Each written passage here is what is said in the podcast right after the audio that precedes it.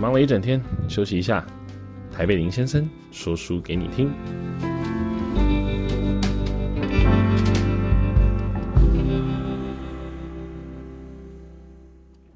大家好，欢迎收听今天的台北林先生。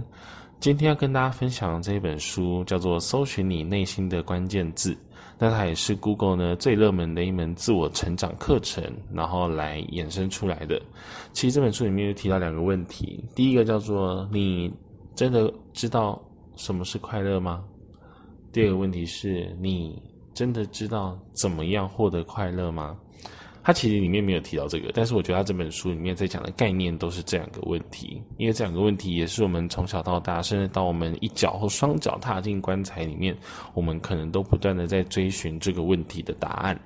那今天这本书呢，它其实在告诉你，其实有一些方式是能够让你找到这两个问题的答案的。那这个方式呢，简单的讲，可能是禅修。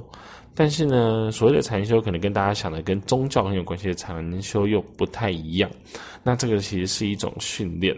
那怎么说呢？好，他现在有一开始在讲的一个故事是说，你知道这个世界上真的有一个经过科学证明出来最快乐的人吗？什么叫最快乐的人呢？就是他呢对着呃一个人做了一个测验。那这个测验是能够在他的体内用科学的方式可以量测出来他的快乐指数。那有一个方式可以来测量这个大脑的快乐指数。你只要透过测量你左前额叶皮质某一些区域相对活化的程度，跟右前额叶皮质相比较，你只要左边的活动量越多，那那个呃就是回报你越多的正面情绪，像是喜悦啊、热忱啊、精力充沛等等。但如果你的右边呢，就是活皮质前额叶皮质活动量比较大的人，表示你在经历很多的负面情绪。好，那他当时呢就让就是当时这个研究就让了一位。喇嘛，对，那这位喇嘛呢，他呢做了这样的一个扫描之后，发现他的快乐指数完全破表，他是科学测量出最快乐的人，所以之后呢，媒体甚至昵称他为呢世界上最快乐的人。那其实他为什么会有这样的快乐，是因为他开始练习了禅修这件事情。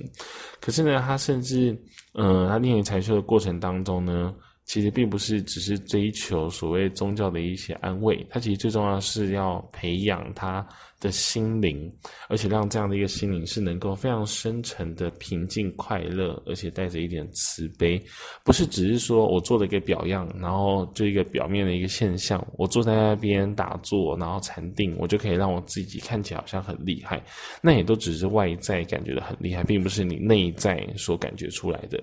那呢，这它到底除了禅修之外，还有哪些方法？这本书里面，它其实提到，在 Google 里面，他们其实一直都有用这样的一个方式，让所有的 Google 人都能够知道。所以他们开始也想问这个问题：其实这些事情是不是也能够让 Google 以外的人能够知道？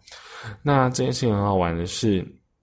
，Google 呢，其实有一个计划，它为了要提倡创新，它让工程师能够花百分之二十的工作时间来从事他核心工作以外的计划。那这个小组呢，在 Google，他当时这小组就用这百分之二十的时间来规划出这样的一个课程，就是去搜寻内在自我。那最后他们创造了一个课程，这个课程是以静观为基础的一个 EQ 课程。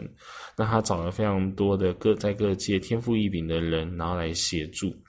OK，那这门课程呢，就名叫搜寻内在自我，英文就是 Search Inside Yourself。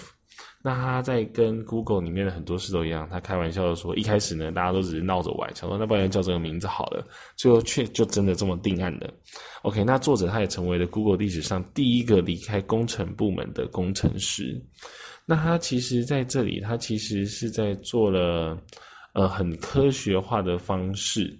对，因为我们以前可能对于禅修这样一个东西是比较比较宗教性。但是呢，因为这个作者他本身就是工程师，所以他把这样的一个语言呢，用了比较务实的方式，然后也能够来把它就做处理。什么意思？譬如说，我们禅修的人可能会说啊，我们有对情绪的深刻觉察。那他身为工程师，他就把它改成说，我们用更高的解析度来感知情绪的变化。这蛮有趣的。那最重要的是，他有提到说，在职场上面有很多的学员，因为透过这个课程来找到自己的新意义，然后和成就感。但是也有人因为上完这个课程之后，改变了原本要离开 Google 的决定。那甚至还有人呢，他决定说，发现给自己一点优质的时间是很重要，所以要把工作时间减少到一个礼拜只工作四天。没想到这么做之后，反而还升官了，因为他找到时间照顾自己，也找到了方法。减少作为，增加成就。好，那不意外，就是其实他当然是要讲说这门课程到底有多特别嘛。但他其实最主要说的是，这整个搜寻内在自我的过程，它分成三个阶段进行。第一个是专注力的训练，第二个是拥有自知之明与自主性，第三个呢是培养有用的心理习惯。好，先讲专注力训练。所谓的专注力训练呢，就是你要让你自己的思维跟情绪，就是要开始去锻炼他们的时候，这件事情是最重要的。第一个，你一定要先学会专注，学会专注之后，后面才会有后续的发展的可能。那他第二个讲到拥有自知之明跟自主性，那他当然就是要基于你训练好的这个专注力之后，你来创造很高解析度的觉察力，你要能够察觉自己的情绪跟自己的思维的这个过程，你只要能够有这个过程呢，接下来就可以进入到最重要的第三步，就是你要培养有用的心理习惯。他举例，想象不论你何时遇到何人，你总是习惯本能的第一个反应是，我希望这个人。快乐，我希望这个人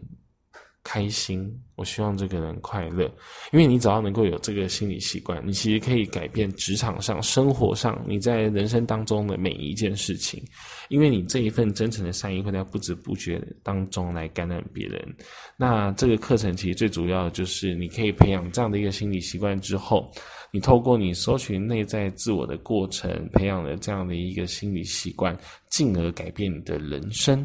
那这本书听起来是真的挺神奇的，所以在接下来时间之内，我也会再来好好跟大家分享它到底是怎么样去做，能够去做到这些事情。今天就说书到这边，谢谢大家今天的收听，我们下回见。